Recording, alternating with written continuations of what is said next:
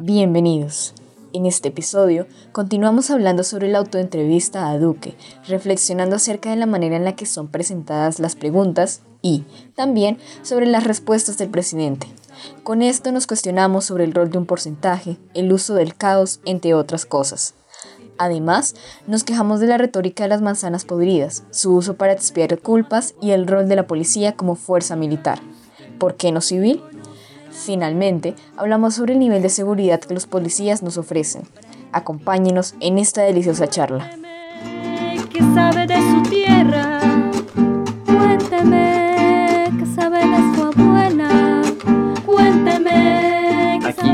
lo que yo he escuchado, yo no me he leído la reforma, pero lo que yo he escuchado es que personas les parece curioso, bueno, un poquito de personas, que es como el ambiente diferente que tengo al de la universidad. Les parece eh, curioso que pues haya muchas personas de estratos bajos que hayan ido a marchar cuando, según ellos, la reforma iba a afectar principalmente a la clase media.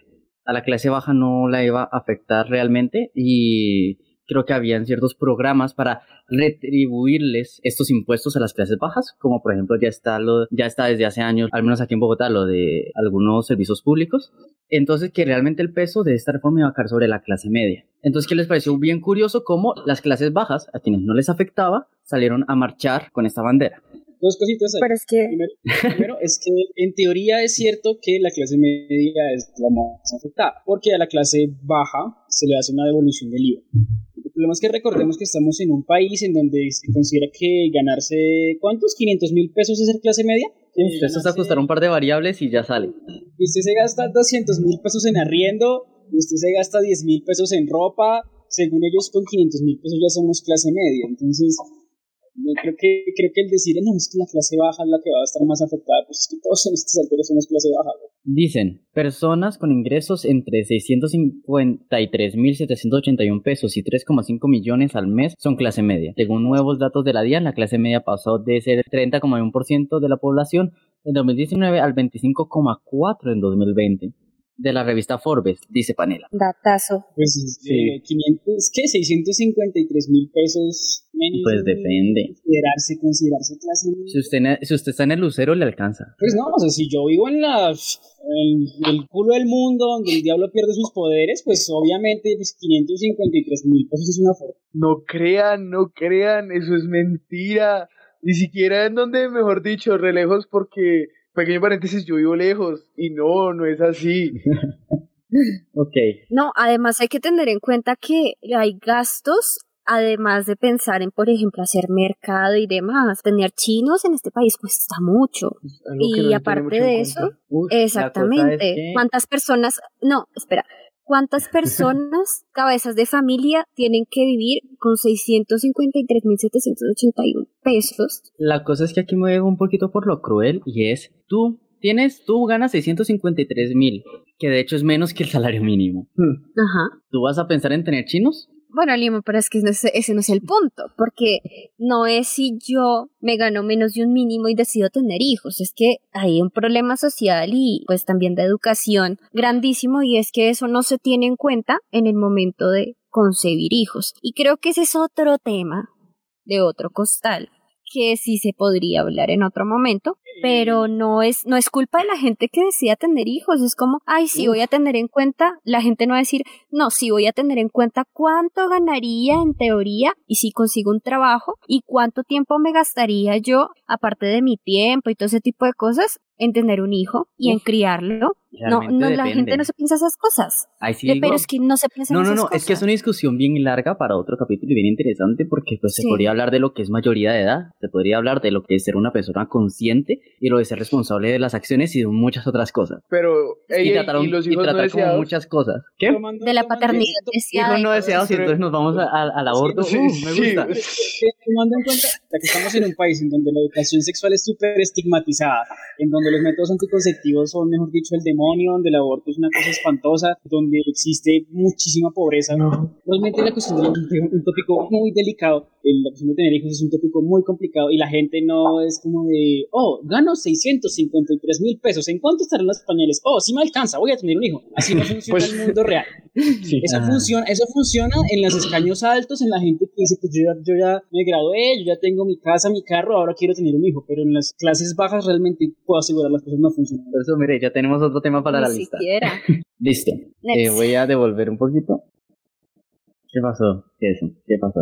No, Ah, pues es que estaba pensando en cómo este hombre, y sobre todo el gobierno, a lo largo del gobierno, este hombre se, se hace la falacia de las cifras, ¿no? Como el 50% de tal, tantos millones de tal. ¿Por cómo es la falacia? Creo de las que cifras? hay que tener en cuenta que son números, ¿no? Eh, y, y la idea de la objetividad, digamos, la noción de objetividad que brinda tener las cifras y los números, da para mm, tú poner una cifra de cualquier cosa según convenga. Cuando tú hablas del 50% de las personas más pobres, cuando ni siquiera tenemos claro qué implica ser pobre, si se refiere al DANE realmente a la gente que está pobre, ¿no? digamos, a, la- a las- a- a- lo que el DANE dice que es como pobreza o pobreza extrema, ¿cierto? Pues ahí eso es una falacia porque no sabemos a qué se refieren esas cifras. Ok, yo Tendría que explicar a qué. Sí, pero tendría que explicar eso, como, bueno, de acuerdo con tal cosa, tengamos esto presente, a este 50% me refiero, pero este país mucha gente es pobre, económicamente y socialmente, socioeconómicamente, por decirlo de alguna manera, la pobreza y sobre todo se, se, se encrudece en las partes, digamos, más alejadas de las ciudades. Entonces, ¿a quién va esa ayuda? No sé si me da a entender, como que no es clara a qué 50% se refiere. Y eso siempre lo hace en sus discursos, pero siempre. Como que utiliza muchas cifras, pero esas cifras no son claras de a qué se está refiriendo. Entonces, no, no es que el hombre, el pobre hombre tenga que poner un pie de página cada vez que haga un discurso como, bueno, me estoy refiriendo a tal cosa, pero pues sería tener claro que decir el 50% de algo me parece tentativo. Y aparte de que cuando tú hablas del 50% de algo, estás hablando de la mitad de algo, ¿sí? Y en la otra mitad que también hay que tenerlo en cuenta, ¿no? Entonces sí, voy a ayudar a la mitad de la población pobre, pero curioso de esa frase no es tanto el 50%, sino de los más necesitados. ¿Qué es los más necesitados en este en el contexto para él, no? Exactamente. Y después habla de pobreza absoluta. El 50% de las personas en pobreza extrema o el 50% de las personas en pobreza, es de los más necesitados. ¿Necesitados de qué? es que en esa lógica Bianca estás necesitadísima. Sí, y después habla de pobreza absoluta. Entonces, ¿qué es pobreza absoluta? Siento que es fácil engañar a alguien diciéndole cómo es que yo voy a ayudar al 50% de las personas en pobreza absoluta, ayudar a la mitad de la población en pobreza absoluta, que es pobreza absoluta según usted. ¿O qué es ser más necesitado? ¿Necesitado de qué? Uf, eso es Entonces, bien pues- complejo porque antes, digamos que me parece, yo no sé por qué se hizo este displayamiento de términos, cuando antes solo había gente pobre, que era gente que se estaba muriendo en la calle, y gente no pobre, que era gente que tenía para comer. Pues la pobreza, pues la definición contemporánea es no tener los recursos suficientes para subsistir. Y luego como que empezó, ah, bueno, pero subsistir de manera digna. Ah, bueno, esta persona subsiste más de manera digna que esta, pero aún así no puede subsistir del todo. Y hay como un montón de matices raros. Pensemos en las visitas que hace el CISBEN. Por ejemplo, cuando dice, bueno, tú tienes tantos electrodomésticos, tienes acceso a servicios, tienes acceso a esto, lo otro. Eso es todo lo que revisan, ¿no? Como para poder a ti darte también como un un estatus de qué tan pobre eres para ver si necesitas la ayuda del Estado. ¿Sí? Creo que queda como muy vago entonces a qué se refiere con pobreza absoluta. Es cierto que hay gente que está muy mal, pero eso quiere decir que a qué personas va a ayudar él. Listo, ¿seguimos Bueno. viendo? Ah, dale vuelta. Yo realmente no confío en el DANE. Las cifras del DANE no son las más confiables. Ya hemos visto que cifras son poco risibles y que, pues por lo menos en el último censo se quedó muchísima gente de los del sector agrario sin ser encuestada, que pues es gran parte de esa población que vive en pobreza. Bueno, ahí yo agregaría un poquito la cosa de no solo pues esto de que quedó gente sin ser encuestada, sino de la forma en la que interpretan los datos, sobre todo la forma en la que interpretan los datos, como el dato que vimos hace un rato, bueno, a partir de qué se toma como una persona en, en pobreza extrema. Me acuerdo, uff, no sé qué país lo hizo, o si fue Colombia, el que hizo de, cambió un numerito, cambió una forma de interpretar y los pobres pasaron del 30 al 20%. Son los estándares con los que ellos clasifican a la gente pues, en, distintos estratos sociales. Aunque depende, ojo que aquí estamos hablando desde Bogotá, que Bogotá es una ciudad carísima y realmente pues yo he vivido en, en Bucaramanga y allá con 800 mil pesos se vive cómodamente. He vivido ¿Ah, en sí? Vila, en un pueblo bastante al sur, 653 mil pesos no alcanzan. Entonces, mire que aquí llegamos a otro problema que no quiero que se podría tocar en otro lugar. Bueno, la verdad no porque no es nuestro campo, pero es cómo carajo se va a designar un mismo salario mínimo y un mismo estrato de, de, de estos clase media en todo un país con, con precios tan desiguales. Podríamos invitar a un economista o algo así, ¿no? Me Pues gusta sí, la sería idea. lindo. Eso lo hace quedar a él- lo hace quedar a él como muy, muy conciliador, ¿no? Pero pues recordemos que en las primeras dos semanas, bueno, en la primera semana y media de paro, él dijo, no voy a retirar la reforma y se puede caer el mundo, yo no voy a retirar la reforma. Entonces, Que eso solo lo hizo después ver peor, ¿no? sí, Sí, claro. pero lo hizo quedar, quedar peor. Entonces que aquí se quiera vender como, como tan resignado, ¿no? Como tan, ay, yo, yo al final les di la razón y retiré la reforma, está bien. Cuando realmente él estaba muy empecinado en que no le iba a retirar y el, fi- el, el, el ministro de Hacienda también estaba que no, que eso no se tiene que retirar. Y al final tuvo que hacerlo, pero fue por presión. Y fue a las malas y a regañadientes. No, fue, no es tan noble como se quiere pintar ahí. Solo quería hacer eso. Sí, yo quiero desmontar un poquito eh, eh, esta, esta cuestión que está diciendo él en cuanto a es que la retiramos porque es pueblo es el que tiene la razón y hay que escucharlo. Me parece que si tú dices, o, sea, como pañitos de agua tibia, bueno, está bien, vamos a replantear la reforma tributaria y haces una mesa de diálogo en donde no invitas a la gente que está protestando y tampoco invitas a la oposición para hablar de la reforma, hay un problema grande. Entonces, esto de que es que ellos lo quitaron, po- porque si escuchamos la voz del pueblo, pero realmente yo soy el Mesías, pero también los escucho. Entonces, quitamos la propuesta, porque acuérdense que era una propuesta, ¿no? Eso tenía que pasar también por debates y demás, pero era casi seguro que, que la reforma se iba a dar. Todos sabemos que si la gente no se hubiera emberracado con la reforma, la hubieran aprobado. O La hubieran aprobado a las- a las Exactamente. 4 de la mañana calladitos mientras todos dormíamos como hicieron con la pasada. Es que sí Exactamente. trabajan horas extras.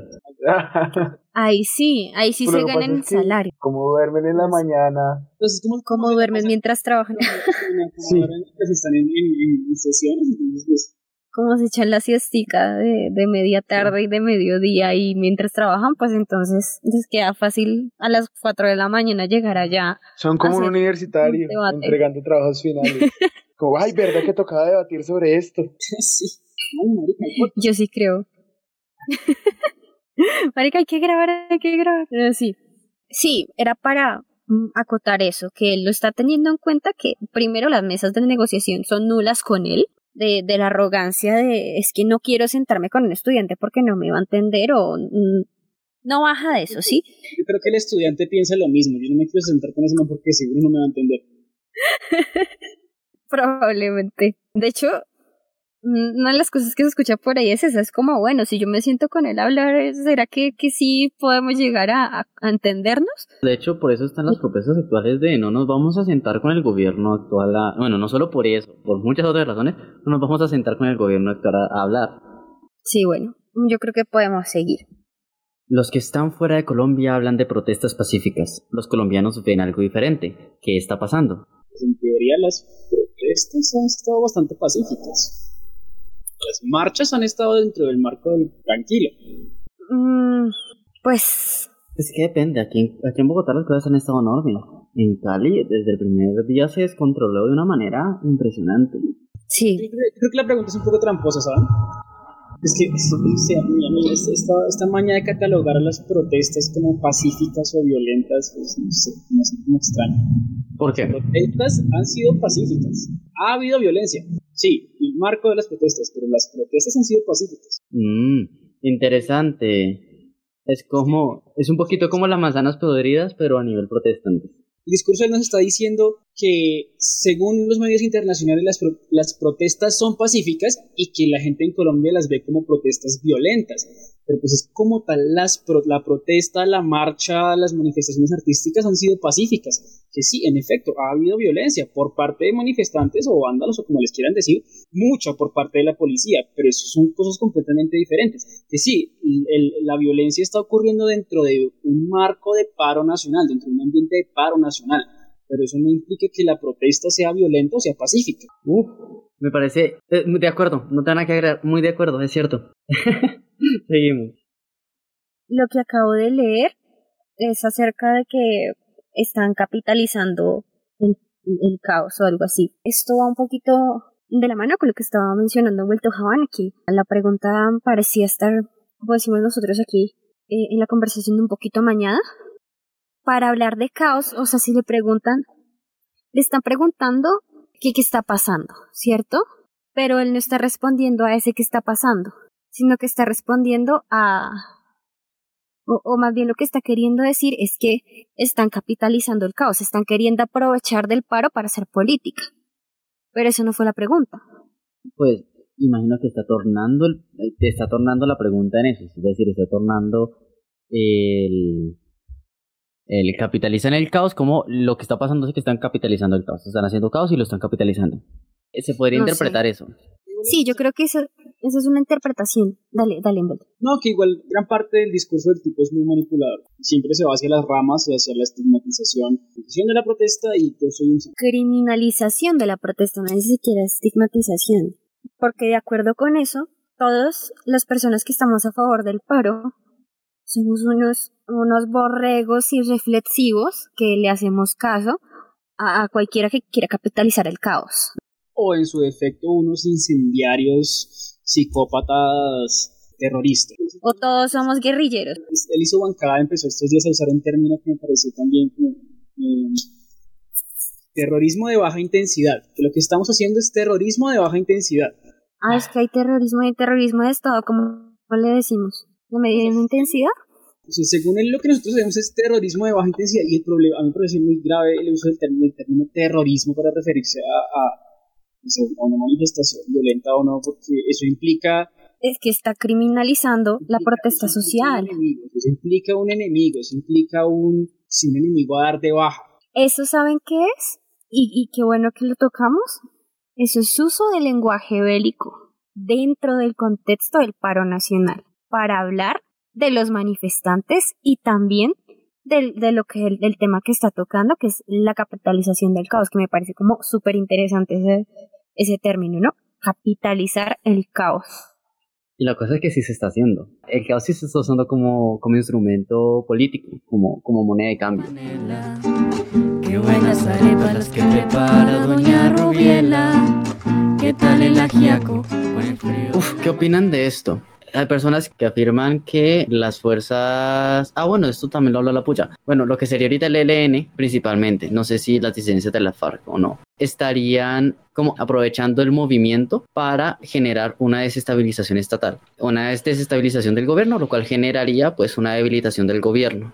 Y pues eso, la verdad es que resulta bastante extraño, resultan bastante, bastante extraños los peajes ilegales que han habido a lo largo del país, algunos armados, y que han estado pues, o, gente que les parece inaudito que personas normales incendien un CAI con policías dentro. Creo que es, si, hay, si, si, es, si hay que escoger alguna de las dos afirmaciones, creo que hay gente que está aprovechando el caos, más allá de incitarlo, porque yo siento que este, este movimiento y todo este caos que se ha generado no responde a manos oscuras eh, detrás del pueblo. No es tan- siento que la gente no es como tan estúpida de dejarse manipular para llegar a ese caos, ya la gente es caótica de por sí. Siento que es más factible que ciertas organizaciones estén aprovechando el caos para sus, sus, sus respectivas sus fines macabros, no sé, pero de ahí a decir que no, es que los el ELN está detrás de las marchas o las disidencias de las FARC están detrás de las marchas y quieren desestabilizar el Estado, me parece un poco ridículo porque los, los FARC no pudieron desestabilizar el Estado en 50 años,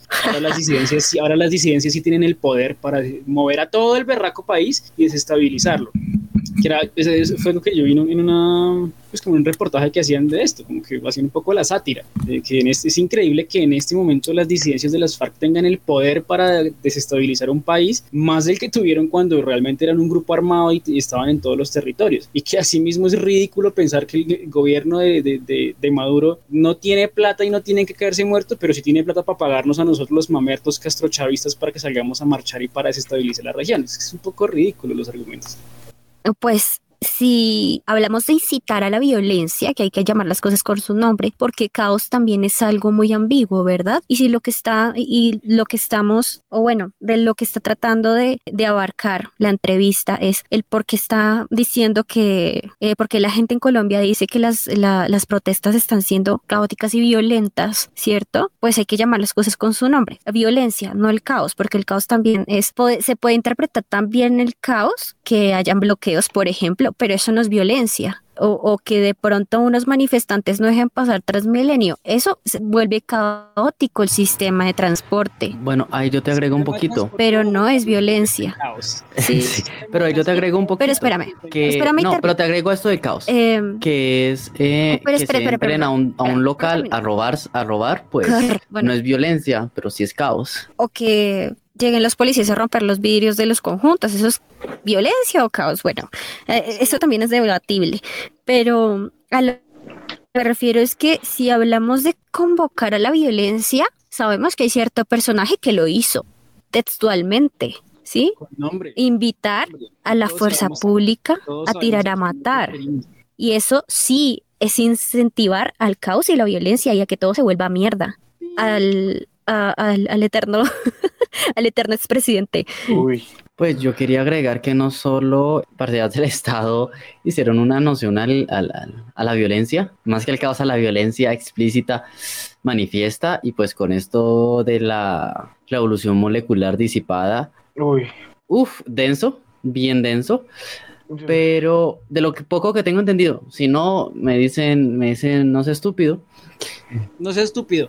Petro también ha incitado bastante al caos y bastante acciones violentas. El man ha sido bastante incendiario últimamente, bueno, no últimamente, todos estos años Sí. ha sido bastante incendiario y eso también ha sido- es, a mí me parece irresponsable y peligroso.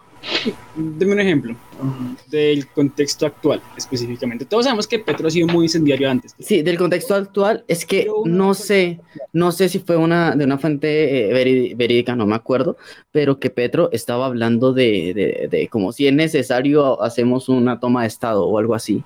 Mm, no. Mm, a ver, yo estoy de acuerdo en que, en que Petro puede ser muy incendiario. yo, yo estoy de acuerdo con que Petro es muy incendiario y es ególatra y, y cansón, pero hay un problema con Petro y es lo que mitifica Petro, precisamente.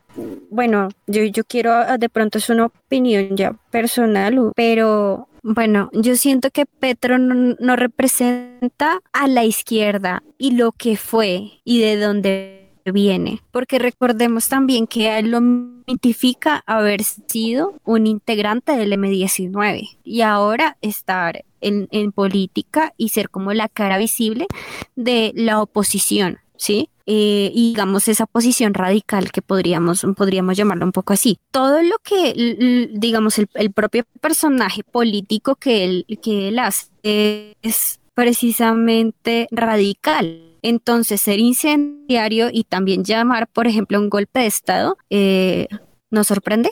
No, no nos sorprende, ¿sí? Eso también, po- porque por un lado y otro, eso puede llevar a, consecuencias políticas, por decirlo de alguna manera, pero no habías de hecho, ¿sí? Ahora es muy diferente decirle a la gente como consideremos una toma de Estado o algo por el estilo, a decir, ustedes que son la fuerza pública deberían dispararlas a la gente, esa cantidad de vándalos que no, que no saben nada que hacer, porque el problema es quién tiene el poder ahí para decir qué cosa, ¿no? Y a quién se lo están diciendo. En la siguiente pregunta, el presidente Duque dice, ellos solo quieren generar caos y discordia hasta que el ejército o la policía hagan un eh, error. O sea, ah, como lo dice, eh, es que hasta que haya un error cometido. Entonces, básicamente es porque más adelante empieza a hablar de, de, de- las manzanas, de, las manzanas podridas. Y es, no, todos lo hacen bien, solo que de vez en cuando, en tanto caos y en tanto confrontamiento, suceden errores. Y los errores son inevitables. No, inclusive creo que le está diciendo, hay errores y los errores son culpa de ustedes incendiarios que, que buscan que haya errores. Pero además dicen, dicen los errores son, ine- son inevitables. Es como está, lo que hacen, lo que, lo que usted dice, sí, lo que hacen es buscar la falla. Los errores son inevitables y, y por culpa de, de todo esto, porque más adelante habla de hay, no sé, 500 mil eh, Sí. policías y, y es imposible que, que no hayan estas cosas. Y ahí pues está de nuevo individualizando eh, la situación. No, yo, yo lo que quiero remarcar aquí es que me parece nefasto que utilice la palabra error para referirse a una violación de derechos humanos, como las que se han visto por Para referirse a una violación. No se han visto, no, no, no se están dando cuenta de que él está.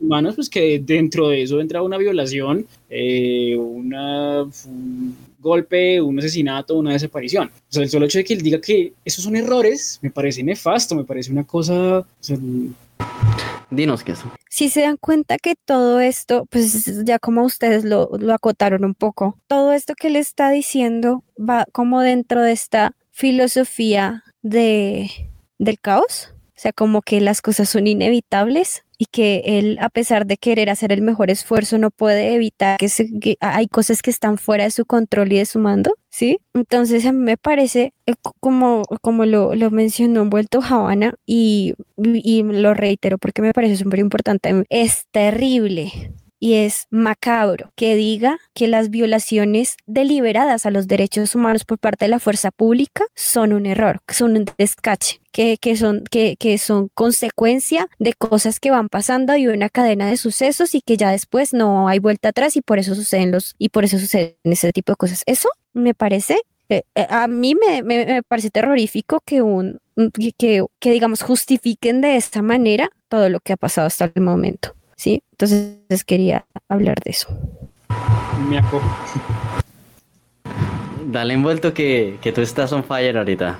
No, solo, solo digo, o sea, es que realmente es prácticamente lo mismo, porque después de decir que es un error, es como, ah, y puedes llegar a un error letal y eso solo se hace para deslegitimar y para hacer ver mal a la fuerza pública, es, no sé, me parece, o sea, es, es- me parece muy indignante ese- esos argumentos y ese discurso de este tipo, es simplemente... Sí, ojo con esta objetivación. Aquí sí, yo ojo quería con esta agregar, yo quería Increíble. agregar algo muy triste, eh, como una incógnita, una no, cosa, una cosa que me sucedió, que me sucedía, seguramente me va a seguir sucediendo y es que incluso antes de este movimiento, incluso antes de la pandemia, a mí me daba ansiedad pasar cerca de un policía. Aquí en la capital, en donde se supone que no pasa nada.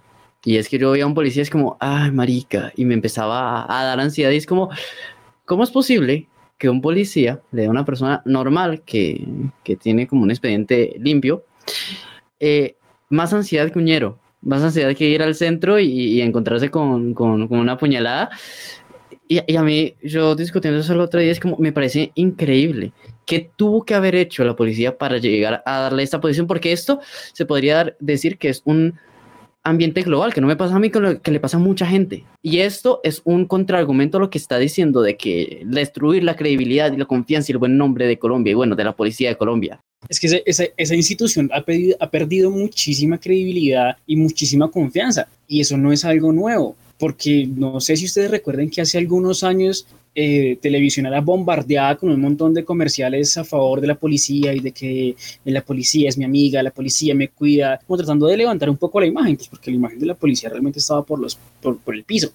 Y digamos, desde mi propia experiencia, yo nunca he sido muy, muy, muy amigo de, de- de- la policía, pues de la autoridad en general. Y yo puedo decir con toda certeza que las veces que yo necesitaba un policía, primero no ha estado, y cuando ha estado son terriblemente inútiles. O sea, sí- quizás cuente una anécdota de si hay el tiempo, pero realmente es que son muy inútiles. Y salen con unas vainas que uno dice como estas hijo de putas. Es que ni siquiera para dar una dirección. O sea, es una pregunta como, disculpe, ¿cómo llegó a tal parte? Y ni siquiera los, los chúcaros, los, los, los bachilleres saben cómo llegar. Es que son terriblemente inútiles. Bueno, uy, uy, y eso es complejo porque en Colombia eh, aparentemente el policía tiene eh, el rol de fuerza militar cuando realmente tendría que ser un rol civil, ¿sí? Y en, internacionalmente en muchos países está como rol civil. Y se supone que los policías deberían estar es para la población, no para estar ni en zonas rojas, que lo han estado históricamente, porque pues por eso los policías también tienen, o sea, se les da mérito, porque a veces pues también les ha tocado duro, pero los, eso, esto es cuestión de, de, de la milicia, no de la policía. La policía debería estar como una fuerza civil para mantener el orden en primera categoría, como en categoría baja, en una, eh, en, en, una ciudad o en un pueblo, eh, teniendo en cuenta pues mantener las cosas normales.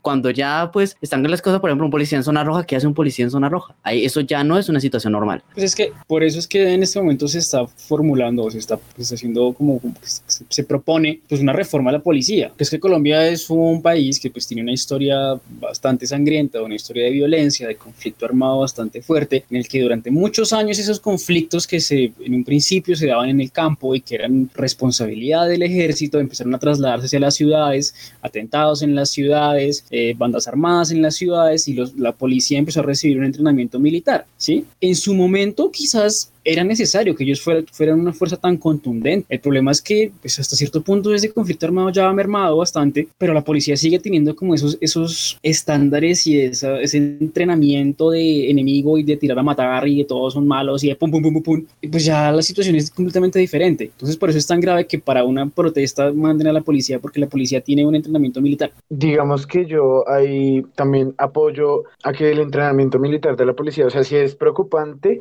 digamos que yo no me había percatado tanto de eso hasta que hace algún tiempo como que crucé palabras con un exfuncionario de la policía y esta persona, eso fue más o menos en el 2019, esta persona como que me comenta que para las movilizaciones que se estaban dando en ese momento, que para él la solución debería ser que debía ser que algunos policías se, se fueran de civiles y cuando empezara pues el tropel como tal, simplemente sacaran una pistola con silenciador y pum pum pum y hasta luego. Y cuando me dijo eso yo quedé como, yo no le contesté nada, yo simplemente me quedé callado y fue como, ah, ok, está, pero porque me, o sea, quedé perplejo de que de verdad y fielmente él creí para la solución como exfuncionario de la policía era que metieran a policías de infiltrados y cuando ocurriera eh, el caos, se, se, empezara el caos, simplemente cogieran y con una pistola con silenciador, muertos todos y listo, y se, que para él esa era la solución del problema. Y entonces yo quedé como re, uf, o sea, cuáles son los principios que le están enseñando a estas personas para que de verdad crean que la solución es simplemente un tiro por la espalda para las personas que están en, en contra de que se violen